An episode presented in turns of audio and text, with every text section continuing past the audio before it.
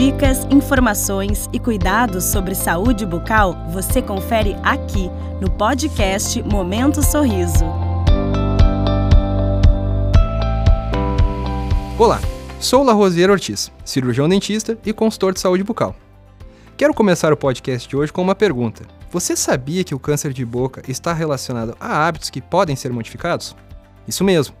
No Brasil, ele já é o quinto tipo de câncer mais frequente entre os homens. E no caso das mulheres, a doença ocupa a 13ª posição. O maior desafio dessa doença é o diagnóstico precoce.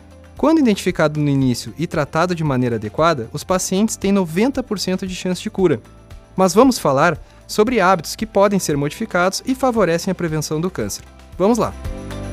Evitar o uso do tabaco, como cigarros, cachimbos, charutos, narguilé, entre outros, a ingestão de bebida alcoólica, realizar pelo menos três vezes ao dia uma boa higiene bucal, usar filtro solar, labial, preservativos durante as relações sexuais e também adotar uma alimentação saudável. Diminuem as chances de desenvolver a maioria dos cânceres, inclusive o da boca.